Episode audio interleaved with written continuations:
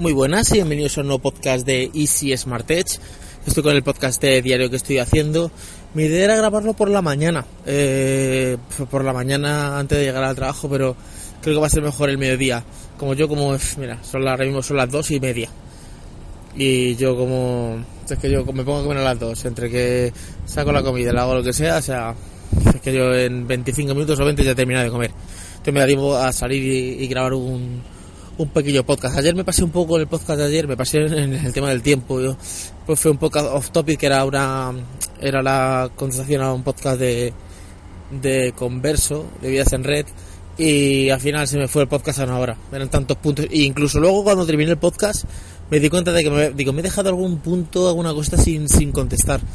De hecho, yo luego, es que yo soy una persona rara, yo luego escucho mis podcasts, o sea, no siempre, pero a veces me, me pongo a escuchármelos y, me entretengo, ¿eh? o sea, es una cosa que yo ya he contado y yo me entretengo escuchando mis podcasts. Tengo que ser una persona rara. Y eh, dijo, ay, mira, aquí tiene que haber dicho esto, aquí otra cosa, pero ya no voy a meterme en, contestar más porque todo lo que es tema de política y eso siempre hay tantos puntos de opinión y tantas cosas que al final empiezas a liarte ahí y no, y no hay... es un no acabar. Entonces, nada, voy a contestar unos cuantos mensajes de que tengo. A ver, voy a cambiar el móvil de posición. Esto imagino que seguirá grabando. Me voy a ir aquí a iBox. Aquí pasan los coches en esta zona. A ver qué tal me estáis escuchando. A ver. Mis suscripciones, Easy Smart Edge. Bueno, el podcast de ayer. Eh, no sé si tengo algún mensaje. Tengo dos. Eh Vale, eh, Carlos Peraza, más que tiene una bandera, una bandera de Venezuela, dice, lamentablemente ese partido político podemos apoyar la dictadura asesina que hay en Venezuela. Es una pena, la verdad. Es sabido por todo la relación de complicidad que mantenía el tal Iglesias con el asesino Hugo, de eh, Hugo Chávez, donde está Iglesias recibiendo dinero manchado de la sangre de la dictadura venezolana. Ya, esto es como todo. Es que el problema que pasa, esto es cierto, eh, esto, esto que dice Carlos Pedraza es cierto, no, no es mentira, ¿vale?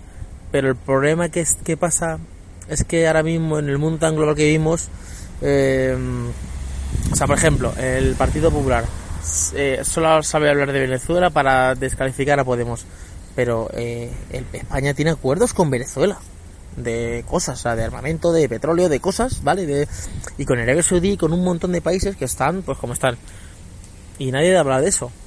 es que a mí esto que, dice Carlos Peraza me parece correcto y perfecto. Pero vamos a hablar también de los otros temas.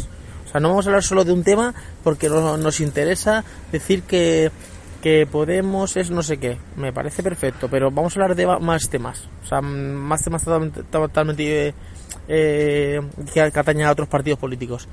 Por eso es que mejor no votar a ninguno y dejarse de tonterías. Eh, Senen de la Fuente dice, después de haber escuchado tu opinión, me asaltan dos conclusiones. Me pregunto si sabes el significado de la palabra sesgado. Sí, claro, una persona que, que, está como, va por como un, tiene un sesgo, ¿vale? Es que la palabra realmente lo dice, ¿vale? Como adivino, como adivino no tendría precio. Te da igual lo que ponga el programa, lo que opine el político turno, tú predices que no lo cumpliría y, y cambiaría de opinión. En opinión, mi crítica, mi crítica constructiva y que, y que no es sesgada. Saludos. Eh, no es que sea divino, es que yo me baso en hechos. Yo cojo desde el 80, de, a ver, yo empecé a votar cuando tenía 18 años, ¿vale? Tengo ahora 40, ¿vale? Yo voté la primera elección fue eso fue en marzo, no sé en qué, no sé por qué cayeron en marzo, ¿vale? Eh, y tú te puedes ver los, los programas y dices tú, en, eh, aquella, en aquella época creo que ganó Felipe González, en aquella época, ¿vale? Tú te dices, bueno, Felipe González eh, iba con este programa político. Y luego dices, ah, y luego dices, de esto que se ha cumplido. Vale, después salió Aznar, este programa político. De esto que se ha cumplido. Luego salió Aznar otra vez, otro programa político. De esto que se ha cumplido. Luego salió Zapatero, o sea, es que, o sea, el problema es que no eres dueño y soberano que tú estás en tu casa y haces cuatro, pones cuatro puntos y los haces. No, es que son muchas cosas, empresas, eh, los mercados, son muchas cosas y es imposible hacer. Eh, sería posible cómo si todos los demás partidos lo apoyaran. Es más, hasta con mayoría absolutas. Yo he visto hasta la sociedad diciendo el Partido Popular que iba a quitar todo lo del, PSOE. El matrimonio homosexual lo vamos a quitar. Sigue el matrimonio homosexual. Pero es que el PSOE igual. Eh, la reforma laboral derogada completa. Eh, lo de la sanidad, o sea, y al final no hacen nada. O sea, no es que no lo hacen. Es que hay cosas, es, eh, en campaña se dicen muchas cosas, pero luego no, no, son cosas que no son viables. Es que el papel lo aguanta todo. Entonces, no es que no, no es que sea. Lo que pasa que yo me voy a los hechos si yo, por ejemplo, dijera, mira, es que el, el PSOE con Felipe González le puso 10 puntos y los 10 puntos los cumplió, o cumplió 9. Pues entonces, y, y luego llegó Aznar y puso 10 puntos y cumplió 7, imagínate. Y luego llegó Zapatero y hizo 10 puntos y cumplió 8, por ejemplo. Y luego llegó Rajoy y puso 10 puntos y cumplió los 10. Pues digo, bueno, más o menos hay como un 70% de que se va a poder hacer. Pero todo me apunta a que no, o sea, alguien que me diga, mira, aquí salió este partido político, esto dijo estos 15 puntos y se hicieron, mira, este punto se hizo este mes de tal, con esta ley que salió en el BOE, este se hizo después, a, que te lo cuenten, ¿vale? Entonces no es que se adivine nada, sino que, que no, que es que son muchos factores los que, lo que, los que tienen que intervenir. Y no quiero politizar el podcast, porque el podcast es algunos topics, pero no es, no, esto es un podcast de tecnología, bueno, y de lo que me pasa a mí día a día. Tengo aquí otros tres comentarios. Dani-BDK dice, hola Miguel, lo que comentas del pirateo lo he vivido, pero me parece curioso una cosa, he trabajado cuatro años como técnico informático para empresas, mis compañeros pirateaban todo, no sé si por la costumbre del cacharreo. Hace unos años cambié de, de trabajo a programador. Una moto pasando, eh, a programador y no sé por qué, si será porque valorar lo que cuesta hacer una aplicación. Hasta donde yo conozco, todos pagan su suscripción a Netflix, Spotify, eh, cursos online, aplicaciones, etcétera. Un saludo. Sí, es que no eh, queremos piratearlo todo y luego nos quejamos de que de que los otros roban. Tú estás robando en ese instante, o sea que. Pero bueno, es que esto, yo qué sé. Cancarrula Rulla dice. España es un país de espabilados, aquí somos muy listos y no, y no queremos pagar por nada, así nos va. Sí, es como la, la, la picaresca es, yo si me puedo salir gratis y no puedo pagar, mejor, mejor. Pero luego, claro, luego yo si monto una empresa, eh, no quiero que nadie me robe ni eso, yo quiero que todo el mundo pague. A ver, es que esto es el, del doble rasero de medir. Ojos Rojos dice, saludos, escucho tu programa y lo encuentro práctico eh, y con tono familiar es, es más de mi estilo. Muchas gracias, ojos rojos. A ver si tengo algún mensaje más atrasado. Eh, a ver, tengo aquí cinco mensajes. Ah, eh, JMDM, JMDM, vaya, vaya, y dice, Huawei de siempre ha pasado de tu canal y de tu persona a la hora de invitarte a un evento. Y vas y te compras un Huawei. Es cosa tuya, pero Huawei hace móviles chulos. Pero que no destacan en nada en particular. Un saludo. Vamos por puntos. Eh, Huawei ha pasado de mi canal. ¿En qué sentido? ¿Que no me invitan mentos? Ha pasado del mío y 150.000 más. Eh, otra cosa es que yo le haya dicho a Huawei, oye, invítame a un evento. Yo la única vez que le, dije a Huawei que me invitaron a un evento fue en el segundo, en el tercer Mobile World Congress que yo fui. Que digo, voy a ir al evento porque sabía que me iban a dar el móvil y me dijeron que ya no había plazas para entrar. Yo ya nunca he vuelto a intentar hablar con Huawei para que me invite a ningún evento. Yo me dijeron, sabes que no, y punto pelota. A mi Huawei sí que me ha dejado móviles. O sea, yo no tengo ningún problema. De hecho, este teléfono me lo ha dejado Huawei. O sea, yo no me voy a comprar un, teléfono. Yo quería comprar un teléfono con notch. Estaba probando, mirando varios.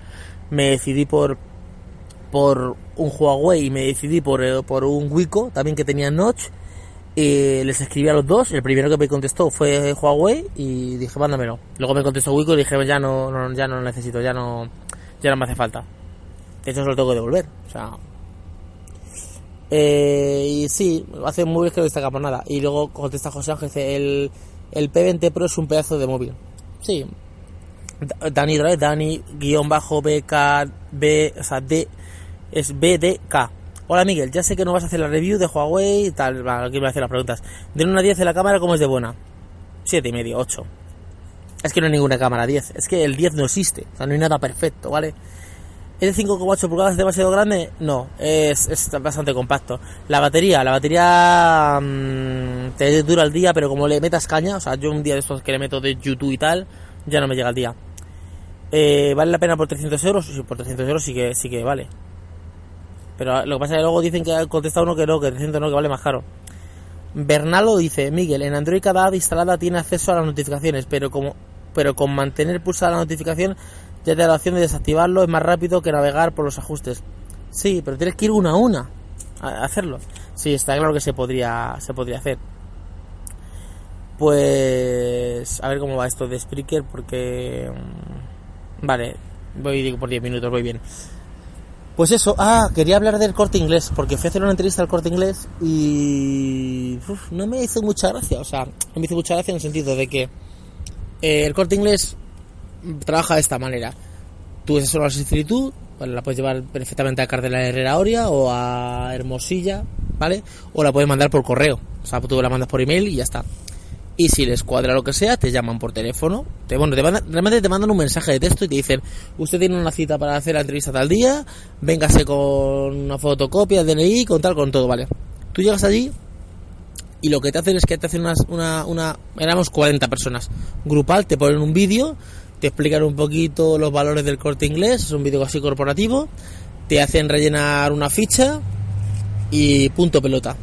Y luego si, si les cuadra eso, ya te llamarán directamente, a ver este camión que pasa por aquí, ya te llamarán directamente para... Mm, a la, venga, tengo que comprarme el micrófono este que es eh, bidireccional, que solo me apunta directamente a mí. Y ya te, llamarán para otra entrevista directamente con, con personal. Pero no sé, la sensación...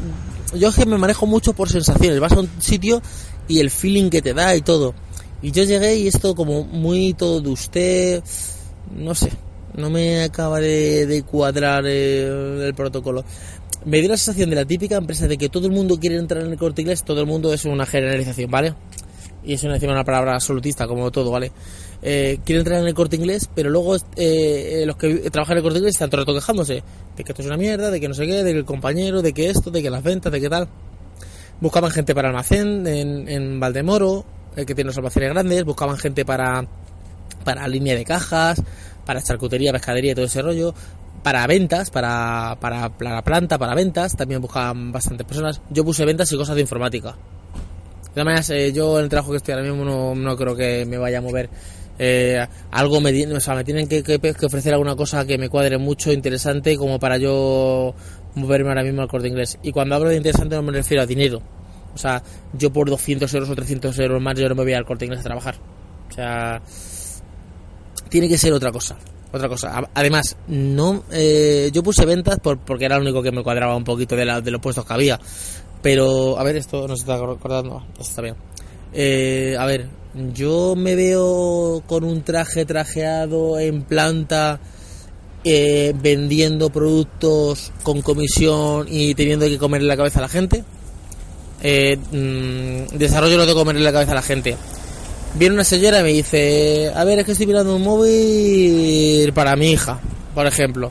Vale, su hija qué hace, no, pues ella se mete, está con la hija, imagínate que están los dos. No, WhatsApp, los grupos, Instagram, no sé qué, no sé cuánto y tal. Y yo digo, a ver, esta, esta mujer lo que necesita es un BQ, un Xiaomi o algo así, de 200 euros. Pero claro, 200 euros me voy a llevar la comisión X. Si yo les meto a la niña un iPhone o algo así, me lleva más, más comisión. Le digo, ¿a ti qué teléfono te gusta? Y la niña me dirá, imagínate, que estos son superiores. Me dice, pues a mí me gustan los iPhone. Hombre, un iPhone porque está en calidad. ¿Cuánto valen? 700, 800. Ya es que son caros, ya porque son teléfonos de mucha calidad y tal. Y a lo mejor no lo necesita. Y le estoy vendiendo una cosa que no necesita. Y yo, es que esto de engañar a la gente, mm, no.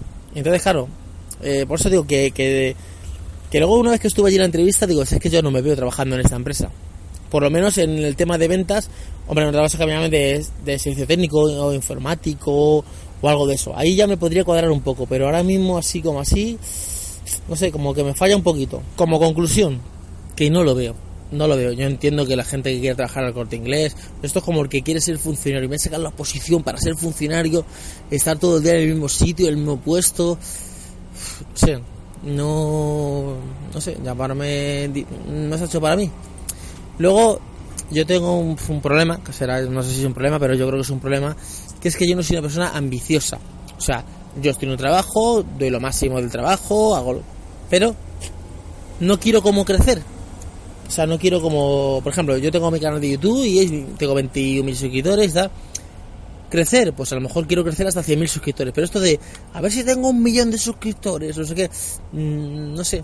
Y me pasa con el trabajo, es, estoy en un trabajo, estoy cómodo, estoy con los compañeros bien, me pagan un sueldo, es que me llaman otro trabajo y me dicen, mira, aquí te vamos a dar 200 euros más. Yo, el dinero lo miro, pero también miro otras cosas como eh, el compañerismo, cómo me llevo yo con mis compañeros, el ambiente de trabajo que tenga, el horario, eh, eh, la distancia, o muchas cosas. Y, entonces, como que no quieres crecer, digo, ya, pero 200 euros más, el primer mes dices, sí, 200 euros más, pero ya te acostumbras a los 200 euros más y el ser humano, si cobra 1000, se gasta 1000, y si cobra 4000, se gasta 4000. No sé, no soy poco ambicioso en ese sentido de, o sea, quiero crecer, pero hasta un cierto punto. Esto del ansia de, bueno, pues ahora, eh, por poner el canal de YouTube, ahora tengo 10.000 suscriptores, pues quiero tener 50.000, y cuando tenga 50.000, ahora quiero tener 100.000, y cuando tenga 100.000, ahora quiero tener medio millón, y, cuando y ahora quiero tener un millón, o sea, es, bueno, ahora un momento que querrás decir, bueno, ya con esto estoy bien, con, o sea, es como crecer. Yo quiero ganar 1.000, y si me pagan 2.000, mejor, y si me pagan 5.000, mejor, o sea, Mm, otro he preguntado yo aquí a uno de los compañeros que son bastante del Madrid, le preguntaba, oye, ¿alguien me puede decir por qué Cristiano Ronaldo se ha ido del Madrid? Digo, porque después del Madrid ya no hay, ya el techo, o sea, Madrid-Barça son los techos como de fútbol, digo yo, o sea, ya no, ¿a dónde vas a ir ya más? Me decían, no, es que por pasta, por el fisco, por no sé qué, me estaban explicando la historia por, que era por dinero. Y yo digo, pero a ver, la gente, eh, ¿hasta cuándo es feliz? O sea, vale, yo me compro eh, un Ferrari, porque me gusta me compro un yate porque me gusta, me compro eh, una mansión porque me gusta. Pero bueno, eh, a partir de que eh, luego me compro otro yate y cinco Mercedes y cinco yates, a partir del, del sexto yate es que soy feliz o cuando me sacio. Porque es que no, no, no, lo entiendo. Entonces, miro muchas cosas. Entonces, vi el corte inglés como que no me acaba de convencer mucho el tema. Bueno, aquí se queda el podcast de, de hoy, el podcast diario. Eh, sabéis que entre medias puedo meter un podcast normal con otro rollo, ¿vale? Pues nada, chicos, espero que os gusten estos podcasts que estoy haciendo diarios. Eh, ya sabéis, te dejad los comentarios aquí eh, en Evox, la reseña y eso. Y nos vemos en el siguiente podcast. Hasta luego, chicos. Chao.